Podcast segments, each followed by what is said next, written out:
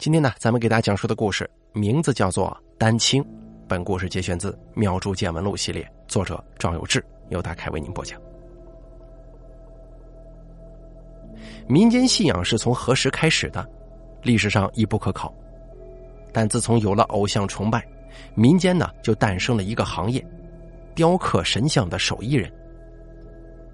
神像有许多讲究，流传下来的约定俗成大概如下。就是客人去请手艺人雕神像，先选已经阴制三年以上的樟木料，择日开府。民间信仰供奉的神像多是历史中真实存在的人物，生平都有记载。通常会在其生辰日，通常呢会在其生辰日清晨对木料下第一刀，名曰开府。为什么选择阴制的木料呢？阴制的作用是防止神像雕刻好之后开裂。所以，雕匠家基本都有一个大仓库，用于在阴凉、干燥、通风处放置木料。等神像雕刻完成之后，在神像背部打开一个口子，把五色线、五谷、经文等等东西装进去，再把口子封上，名曰装葬。民间认为，通过装葬能使神像具有灵气与力量。装完葬之后呢，一座神像这才算是完成了。也有一些神像根据客人的需要，再在表面上贴金或者泥金。可是啊，民间信仰供奉的神像种类是多不胜数啊。若客人要供奉关圣帝君、观音菩萨一类脸谱有明显特征的神像，手艺人都会有一个大概的印象。而大多数神像呢，没有这样的特征，如天上繁星虽历历在目，仍不可尽数。甚至有很多客人要求雕刻自己的祖先的像，用于供奉家坛，可是祖先呢却没有留下任何的画像。在历史上有一个雕刻神像的神秘组织，俗称元皇丹青会。他们用一种独特的方式来解决这个问题。元皇全称为正一元皇派，是民间广为流传的一个道教门派，含巫祝。符法、咒诀等诸多法门，门内巫道掺杂，高手云集呀。元皇丹青会是其中最神秘的部分。据传说，元皇丹青会都是会术法的手艺人，供奉鲁班、巫道子、杨公仙师，他们精通鲁班术、水法等诸多法门，并且元皇丹青会的门人呢，有一手赖以生存的绝活。有客人呢来请雕刻某座神像，就会在坛上放一碗清水，让客人在坛前焚香祷告，随后手艺人掐诀念咒书符，再用一块青砖盖在碗上，夜里枕着这块青砖睡觉，就能梦见一个人。早上起床之后啊，按照梦里的人这个样貌进行雕刻，会跟客人的要求丝毫不差。你看神不神奇啊？随着历史变迁，元皇丹青的独门秘诀也慢慢失传了，而市场需求仍然存在，随之呢就衍生出了一种替代的方法。客人来说明要求之后呢，在坛前念咒祷告，隔天早上起床，把出门遇见的第一个人他的样貌给记下来，按照他的样貌来雕刻也会灵验。可是时间长了，元皇丹青的门人逐渐发现。被记下样貌的这个人，随后就会倒大霉，诸事不顺，甚至严重的会飞来横祸，身死啊！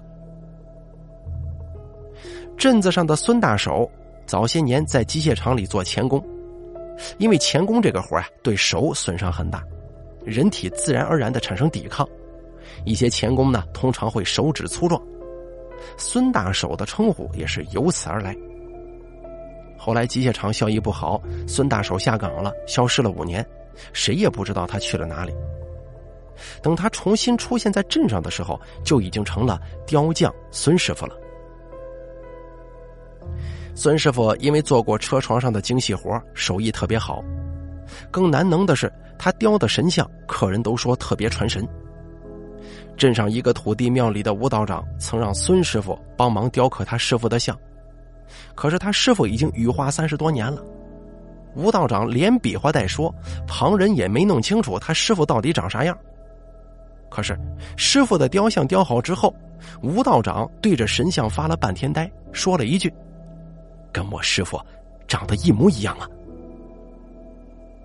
三年前，孙师傅的邻居二柱子听说在省城赚了钱，要盖新房子，跟孙师傅家起了冲突。二柱子呢，打算建一栋四层小楼，挖地基的时候一不小心把孙师傅的放木料的仓库给挖塌了。孙师傅去跟二柱子理论，让二柱子赔钱。二柱子不肯吃亏呀，觉得是孙师傅眼红他盖新房，一言不合动起手来。二柱子年轻力壮，一拳打在孙师傅眼眶上，孙师傅仰天摔倒，眼圈当时就乌青了。二柱子打完之后也愣住了，一句话没说，回了屋。回到家之后，孙师傅左右咽不下这口气，顺手拿起早上刚开府的神像，发了一会儿呆。这可是前几天社庙的人来请雕的神像，准备雕刻好之后供奉在社庙里。孙师傅盯着这个神像看了看，突然神情坚决，像是下了什么重大决定一样，就开始雕了。他先雕刻的是神像的脸部。不多时，孙师傅嘴角露出了一丝不易察觉的微笑。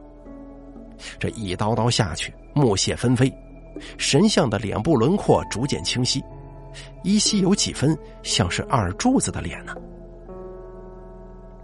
当天夜里，二柱子的孩子病了，哇哇大哭，哭声把左邻右舍吵得睡不安稳。二柱子夫妻俩连夜把孩子送去医院，一量体温，高烧四十度啊，急坏了二柱子两口子。医生说孩子皮下有渗血，检查不出来什么原因，让二柱子赶紧转院吧，送到市里的大医院去。二柱子带着孩子赶到市里的人民医院的时候，天都亮了。在医院里大大小小检查了十来项，主治医生眉头紧锁的翻了一遍又一遍各项数据化验单，随口说了一句话，让二柱子直接傻了眼：“你家孩子没有任何异常指标啊？”无奈，医院只能把常规的生理盐水、退烧药、消炎药给孩子挂上点滴。这边还急得火烧火燎啊！二柱子又接到电话。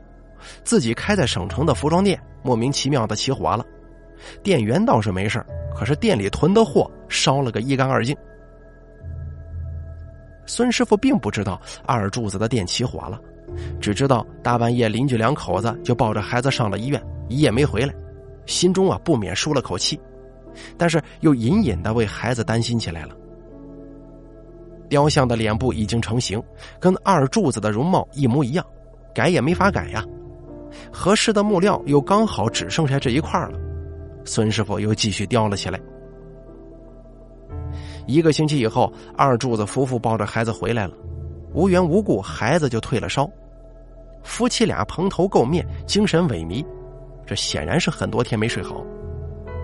二柱子生意遭了殃，还是欠账囤的货，本来指望这批货卖出去能挣点钱，现在反倒欠一屁股账，房子也没钱继续盖了。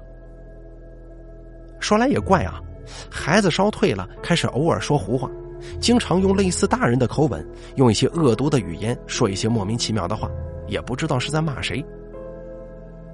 半个月之后，神像雕好了，社庙的人把神像请回去供在社庙里了。可是二柱子的生意再也没能起来，就去了附近工地上打工挣钱，孩子也偶尔说一些胡话，可平时呢，跟其他孩子一样健健康康的，照样上学。成绩也没受什么影响。孙师傅知道二柱子生意的事儿，心中有些忐忑呀，但也在心中想，应该只是个巧合，这个跟自己没关系。这天闲来没事孙师傅去社庙看热闹，社庙正在办庙会，附近的居民也都来烧香祈祷。孙师傅从香筒当中抽来三支香，在油灯上点着，对着庙里的神像拜了三拜。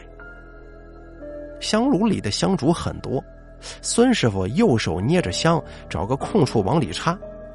可是忽然呢，香炉当中火光大起，砰的一声，像是点着了焰火一样，亮得让人睁不开眼。庙里的香客们还没弄明白怎么回事，一转眼看到一团火光溅在孙师傅的手背上，就这么烧起来了。孙师傅刹那间手一松，香就掉了，杀猪一般的惨叫。整个庙里瞬间弥漫出一股焦糊的味道。孙师傅一边叫喊着，一边不停的拍打自己的手背，可这火呀，怎么也拍不熄。几秒钟过去，孙师傅豆大的汗珠就下来了。哎呦，快拿水来呀！有的香客见状，赶紧端起神案前供奉的茶碗，朝孙师傅的手背就泼。这茶水完全不起作用，火仍然没熄灭。孙师傅疼得倒在地上，抓着地上的泥土就盖在手背上，可那火焰居然透过泥土，仍旧熊熊燃烧。一众香客看傻眼了，这怎么回事啊？有的脱下自己的外套，抓在手里，对着孙师傅的手背就扑打；有的还要用脚去踩，被旁人拦住了；而有的人呢，去找了灭火器，但都无济于事。孙师傅叫的一声比一声惨，听的是毛骨悚然。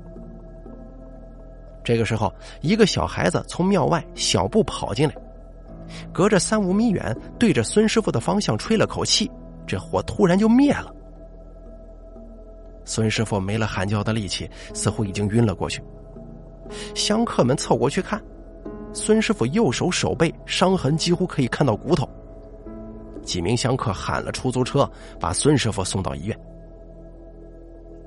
有的香客很好奇呀，就问那个小孩：“你干了什么呀？”那小孩就说：“我也不知道，我就觉得我能吹灭那个火。”香客就问他：“你是谁家的孩子？把他送回家去。”孩子带着他一直走到家门口，只见二柱子的老婆火急火燎的迎出来，在他屁股上踢了一脚：“你就知道瞎跑，一大早不见人了。”一边陪着笑，感谢香客把孩子送回来。从那以后，二柱子的孩子就再也没说过胡话了。孙师傅出院之后呢，右手基本不听使唤了，他再也不能雕刻神像了，只能做一些粗笨的体力活养家糊口。这个故事呢，由孙师傅叙述，赵有志整理。